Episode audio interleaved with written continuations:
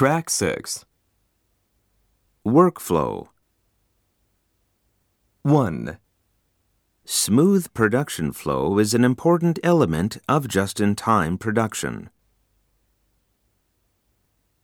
2. Our assembly factories maintain a continuous flow of products. 3. All the production processes operate according to the production flow.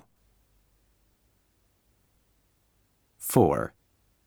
Just in time production describes how to manage the production process workflow. 5. Just in time based workflow has created a better workflow through the entire production process. 6. All the production processes make what their downstream processes require.